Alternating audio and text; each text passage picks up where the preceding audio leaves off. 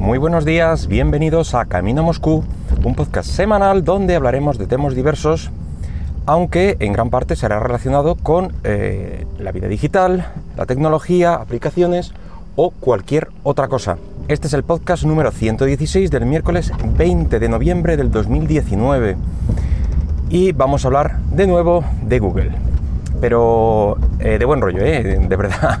No, no pretendo meterme, meterme con Google esta vez, o, por lo menos no demasiado, porque vamos a hablar de, Google Stadia, que es la apuesta de la compañía eh, para entrar en el mundo de los videojuegos. En teoría se nos vendió allá por el mes de, de marzo, por ahí, se hizo la presentación, y como digo, se nos vendió un poco como el Netflix de, los videojuegos de, la compañía.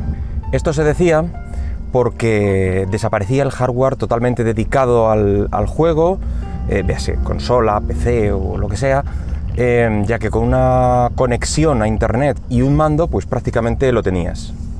Tratará de ser una forma de jugar ubicua y manteniendo los datos de la partida, etcétera, bueno, pues como digo, eh, esto se, lanzó al mundo, o se presentó, mejor dicho, en, marzo, y bueno, pues por fin parece que va a materializarse. Aunque de aquello que se nos prometió, pues eh, parece ser que algunas cosas se han caído, eh, por lo menos de momento, y que van a ir lanzándolas y avanzando en estas características que se nos prometieron, pues con el tiempo. Mm, Google debe pensar que a misa no se va con prisa aún hay demasiadas interrogantes e incertidumbres sobre el propio servicio.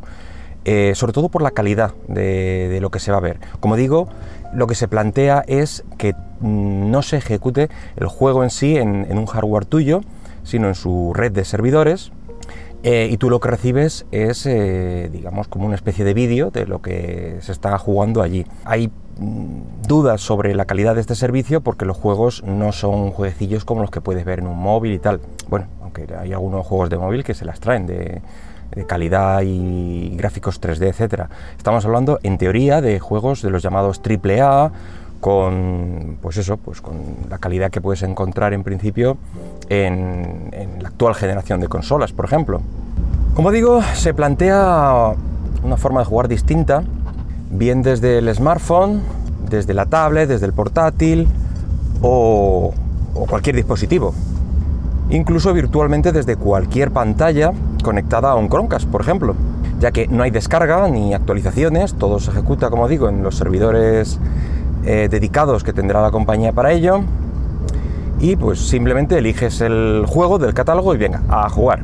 Evidentemente, solo podrás eh, jugar mientras pagues tu cuota mensual, aunque esto eh, vamos a matizarlo después ya que esto era una de las eh, mayores dudas que se estaban generando y bueno, ya parece ser que se sabe un poquito más.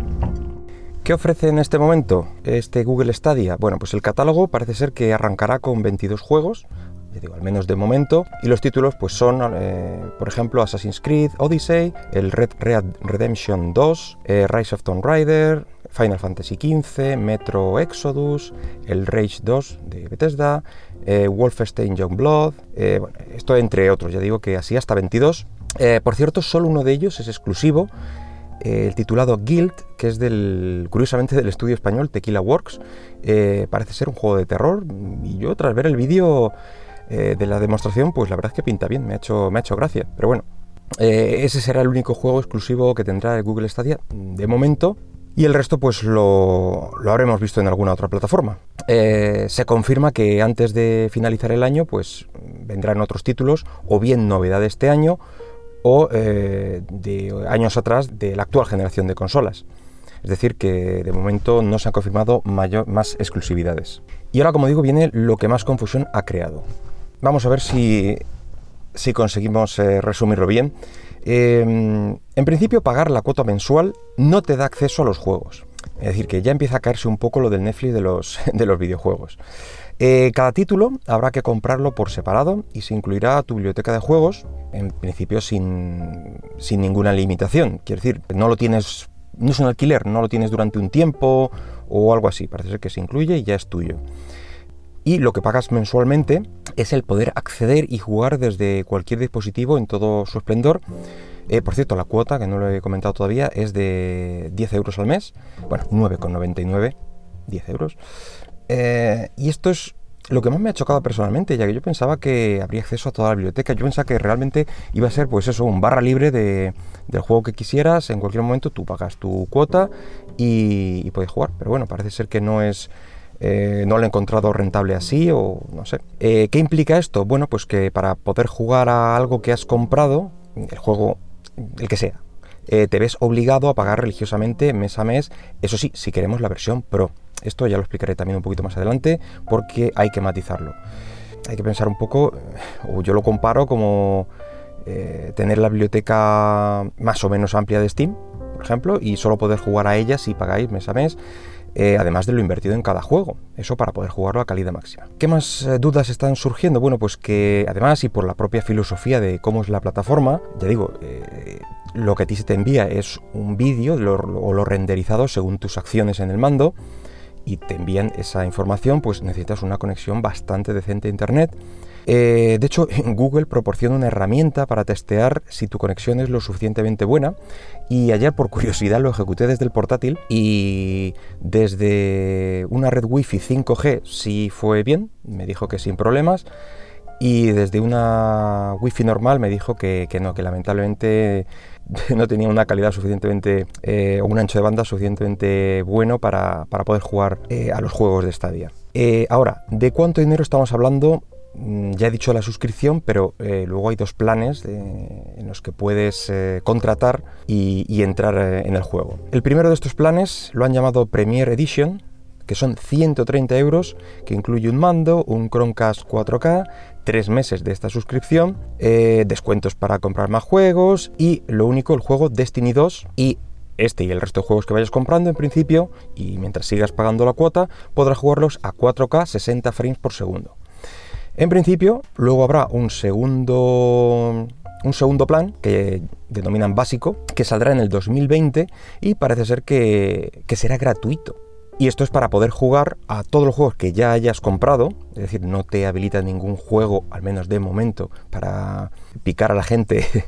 Eh, de momento no han pensado así, así que eh, gratuito y será para jugar a los juegos que ya hayas comprado eh, a 1080 de resolución y 60 frames por segundo. Esto evita el secuestro del que yo os hablaba antes de tus propios juegos, pero sabiendo que vas a jugar a una menor resolución. Pero bueno, por lo menos, mm, si por lo que sea unos meses no te interesa pagar, pues bueno, dejas la, la Premier Edition y te quedas con el básico por lo que sea, porque te interesa, porque no puedes pagar en ese momento esos 10 euros, lo quieres invertir en otra cosa, pero puedes seguir jugando, lo cual está bien. Eh, esta falta de, de, características, que parece ser con lo que se lanza, y características y las limitaciones iniciales con respecto a lo que se nos dijo en un principio, parece indicar que se trata más de una prueba hasta que madure la tecnología y la infraestructura. Eh, eso sí, provoca un poco recelos entre compradores y los desarrolladores, que no ven, o esas han sido sus declaraciones, no ven eh, estabilidad en la plataforma con el paso del tiempo. Resumiendo, ¿qué tenemos? Pues eh, realmente es algo muy parecido a comprar juegos digitales en Steam o, la propia PS Store de, Sony o en la de Microsoft, se llame como se llame pero sin la necesidad de una plataforma concreta para jugarlo, con la limitación de la resolución que hemos hablado. Si pagas religiosamente, puedes jugar a 4K y si no, pues a 1080. Aun con todo y con esto, a mí me parece interesante el concepto eh, nuevo y bueno, por la, por la, empresa que hay detrás de ella que entiendo que, puede llevar a cabo este tipo de, bueno, de nuevas inversiones, mm, nuevos conceptos mm, de forma, de forma adecuada. Aún así, pues lo de siempre, no sé yo si, bueno, pues si esto veremos después de las pruebas del concepto en sí, si colapsan las redes o, qué ocurre, todo dependerá del número de usuarios. Pero bueno, se verá con el tiempo, ya digo, a final, en lo que queda de año empezarán las, em, el desbloqueo, digamos, de las versiones Premier y ya en el 2020 empezarán con las gratuitas y veremos cómo, cómo queda el tema. Y bueno, supongo que empezaremos a ver reviews de todos los que lo hayan contratado y vídeos de cómo funciona y opiniones de primera mano, etc. Por mi parte, nada más por hoy. Espero que el podcast haya sido de tu agrado y si lo deseas puedes dejarme algún comentario por Twitter en arroba camino Moscú. Venga, hasta luego.